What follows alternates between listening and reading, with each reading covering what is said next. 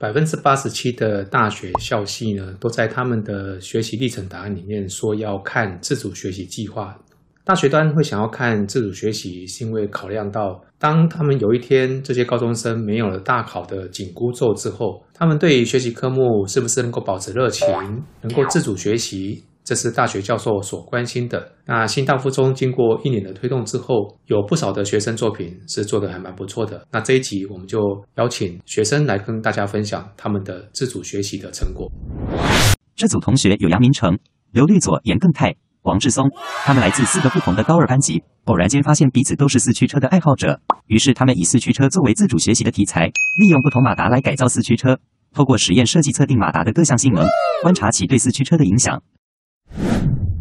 在我们小时候有一部动画叫做《暴走球》，然后它的主题就是在说四驱车。四驱车它一开始其实是一个很普通玩具，是一个从动漫出来的玩具，像周边一样。它跟车子一样，它可以进行改装，进行系统的优化。一开始呢，我杨敏成还有王志东，就是我们都是一年级，都是一零四的同学。然后再来还有是我，还有杨明腾，还有刘丽朵呢，同时也都是住宿生，所以就自然而然就认识，是室友的关系。所以说，呃，我们晚上有很其实有很多时间做自主学习的这个部分。因为我们是一个小组，所以很多东西都是要分工。像是志松，他就志松他就比较擅长呃设计实验，然后跟他就是他执行执行实验比较强。绿佐他就是比较会上网参考网络上的资料，好，然后我就是比较会统整资料，所以我觉得我们都各司其职，然后再做这个学习，就觉得很不错这样子。我觉得啊，就是一个好的开始，可能会让接下来的事情更流畅。中间我们需要统整资料，那假如我们统整资料没有统整好的话，接下来步骤也会产生什么错误，所以我觉得。好的同等资料也可以让事情事半功倍，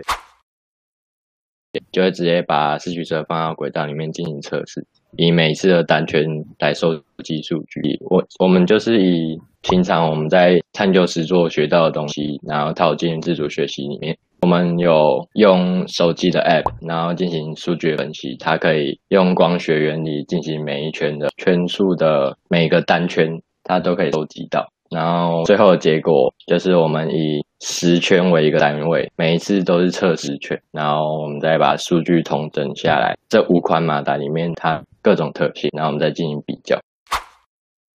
其实现在网络上面有很多 YouTuber，他都有在玩这些东西，然后他有时候就会介绍这些 App 给我们认识。呃，那个 App 叫做 Lab Timer，就圈数的测量器，就是你可以把它放在一个固定位置。你把四驱车放下去，它会连接到镜头，然后它每次经过都会变暗，所以它就可以用这个光学原理来，然后测得它每次的单圈的秒数。最大的时候就是发掘那个兴趣，但然后如果你发掘兴趣的话，你的那个学习的动力就会非常的强。就是我们这一次就是选四驱车，我们四个都很喜欢玩这东西嘛，就是从一开始。发现问题的时候，就会想说，哎，怎样可以让它跑得比较快？因为我们是对这个东西有兴趣的，所以我们学到了很快也很多。如果在兴趣里面学习的话，就会学得很很快又又很多。其实整个学就是主要是这个围绕着这个主题来制作。然后我们一开始是，我们只有测马达的转速。对于四驱车的影响，下学期我们主要是围绕着其他的性能对于马达的影响。我觉得我们可能需要一个学年进行这个主题的探讨，因为我们不只是只有做实验，我们不是一开始什么都懂。其实我们上学期比较除了注重转速对于影响以外，其实那就是最初阶的入门玩家会想要就可能会知道的东西。然后前面我们还有参采很多的别人做实验的方法。所以就可能上学期是对这个领域的探索，然后下学期就是以这个领域进行应用啊，做实验之类的。如果只有一个学期的话，我们大概只能做浅的东西；但是找一个学期的话，我们可以做的比较深入一点，可以让整个报告变得更完整。差不多一个月。其实四驱车里面有很多种马达，然后我们一开始也是只有看转速而已。它转速比较下来，它就是最初级的，我们可以直视直接看到的东西。但是后来我们从从像我们去的那个店里面的那个店长就会跟我们讲，这马达是怎么样怎么样，然后我们就可以后来就发现，其实它扭力也会影响到，然后就慢慢说说说，就慢慢说到马达的特性。我们是以探究实作的形式套在我们自主学习上，所以探究实作的方法论证建模对我们来说帮助很大，我们就可以清晰的把问题列出来，然后再进行解决。因为有时候像物理课会上到马达，就是跟马达转速有关的东西，那这样子用就可以用来提升我们的嗯报告的丰富程度，以及我们可能会更了解说我们要从哪里下。呃，对我来说，这就是一个研究的成果，然后放在是那个学习历程上面，教授看的话，当然是更好。自驱车嘛，但是呃，我觉得比较特殊的题目，那个设计实验、执行实验，然后到得出一些结论，我们要去学习很多东西，而且中间也会碰到很多问题。嗯，我觉得说就是放可以放到那个学习历程上来说，这会是一个呃有意义的。其实自主学习就它给给我们的意义，就是我们努力出来的成果。我们有自己的能力，可以去把这个成果做出来，就展现自己能力的特殊，就增加自己的竞争力。我们不需要说太需要去专注说哦，我们一定要做到非常精彩，说什么需要跟论文差不多那样子，就是需只需要表现我们自己能够做到多少，别人的经验我们去。往上去进阶，然后表现出自己想要做什么。就是我觉得自主学习啊，它就是一个看重过程的东西。你不要想说，呃，你做的很烂还是什么。就是我觉得自己从中学到什么，你就写出来，这样就是一个很好的自主学习。现在很多大学科系都有参采到自主学习，学弟妹不要觉得自主学习很麻烦，还要自己花时间去做啊。你可以把自主学习用成自己有兴趣的东西，然后你就会有更有动力去做。自主学习就是要利用时间，每个礼拜都会给你一个小时做自主学习。然后那个自主学习的时间并不是自习课，所以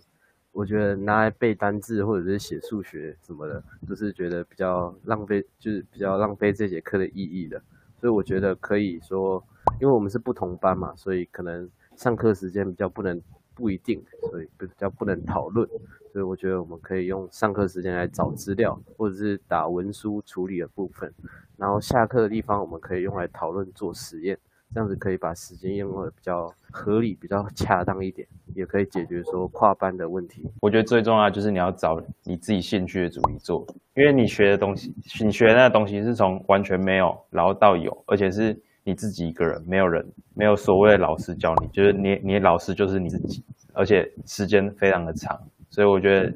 一定要是找你有兴趣的主题做。嗯，我觉得如果没有自主学习的话，我们就不会主动的去挑这个主题去做。因为其实那时候二上的时候就跟我们说要做什么，那时候其实我还没有意识到这一部分是多重要的，而且那时候还有。有一点麻烦，呃，对，如果我觉得没有这节课的话，我应该是不会。我的话，我的话也应也应该是不会。原本学术性的那些国音数就已经非常忙，假日可能都还会有一些什么社团活动或者是其他营队什么之类的，就是其实时间真的很少。所以如果没有个礼拜固定安排读学习时间的话，我觉得我应该不会呃有这个头去做这个。会不会主动的话？可能就算有心，也没有办法有时间去做它，因为时间的问题啊，就是需要安排国因素啊，然后什么考试繁杂，就假如没有安特别安排一个时间让你说去做这个东西的话，可能是比较不会去主动去做它。我觉得我今天从你们分享得到一个蛮棒的学习的一句话：自主学习自己就是老师，自己就是自己的老师。我觉得这句话蛮棒的哈，就是呃，我们其实，在推动的过程当中，其实也想要传达这样子的一个概念，但是我们始终没有把这句话说出来这样子哈。所以我今天其实还蛮开心，就是从同学们的口中这样子的一句话哈。刚才我们听了这一段同学的分享，其实我们会知道，自主学习在高中生是有可能发生的，只要我们学校。安排给他们一个适当的时间，给他们一些适当的引导，他们就有可能学得更好。新课纲里面自主学习规定，每一个学生至少都要有十八个小时的自主学习，他们必须要定定自己的自主学习计划。这是一个很特别的设计，不同于国文、英文、数学、社会、自然这些是由教育部他们所定定的课程。自主学习是由学生自己选自己想要做的题目，老师在这个过程里面扮演的不是一个内容的传授者，而比较像是一个教练的角色，告诉他们一些方法，放手让学生他们自己去做。接下来呢，我们还会陆陆续续呢，再跟各位分享一些同学他们做自主学习的一些经验。如果你喜欢这些内容的话呢，那欢迎你订阅我们的频道，记得按了小铃铛，那你就会收到最新的影片的通知。我是永言校长，我们下次见。